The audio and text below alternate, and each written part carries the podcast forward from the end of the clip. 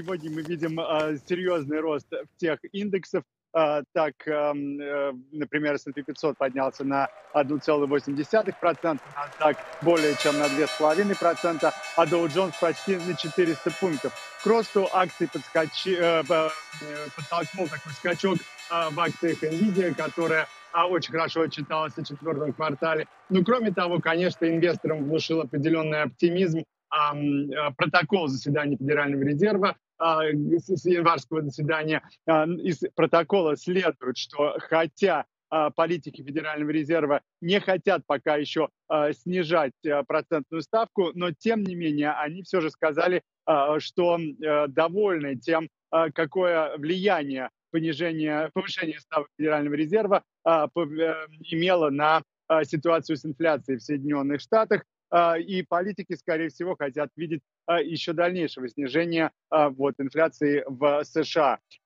Теперь подробнее об NVIDIA, которая сегодня просто герой дня на бирже. Акции компании за четвертый квартал, выручка за компанию за четвертый квартал увеличилась на 265%.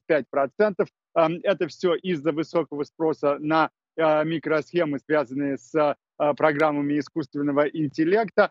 Цена акций NVIDIA за год увеличилась более чем на 200%. И вот генеральный директор NVIDIA Дженсен Хуанг сказал, а, что есть все условия для продолжающегося роста в 2025 году, так как спрос на процессоры компании останется высоким именно благодаря генеративному искусственному интеллекту и общему переходу от центральных процессоров а, в отрасли вычислений к ускорителям, которые как раз и производит NVIDIA. А, кроме того, сегодня инвесторы получили сообщение о состоянии безработицы в Соединенных Штатах.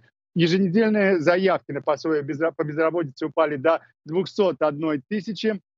Это число а, сократилось больше, чем а, того ожидали инвесторы, что говорит о продолжающемся укреплении рынка труда в Соединенных Штатах. Согласно эм, сообщению Министерства труда, заявок было на 12 тысяч меньше, чем за предыдущую неделю. Ну и число а, зарегистрированных безработных в Соединенных Штатах сейчас составляет а, более 1 миллиона 800 тысяч человек. И, как утверждает агентство Рейтер, количество обращений за пособием по безработице сейчас колеблется на рекордно низком уровне.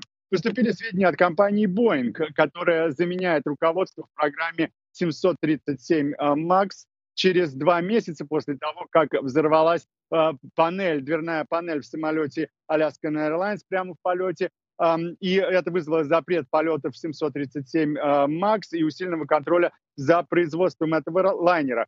Э, руководитель программы Boeing 737 э, Эд Кларк покидает компанию. Э, Boeing назначает э, также нового э, руководителя Элизабет Лунд на вновь созданную должность по контролю за качеством коммерческих самолетов а, кроме того, а, Boeing также сообщил о том, что есть еще одна проблема, которую э, выявили э, исследователи а, вот, производства Boeing 737. А оказывается, в некоторых самолетах MAX может быть неправильно просверлены отверстия для, для болтов, для дверей. И это может задержать поставки. Авиакомпании, такие как Alaska и United, уже выразили публично разочарование компании Boeing но ну, нужно сказать, что пока Boeing пытается исправить недостатки, Airbus, конкурент Боинга, нарастил как производство, так и поставки новых лайнеров. Так что, возможно, даже авиакомпании США э, захотят покупать европейские лайнеры.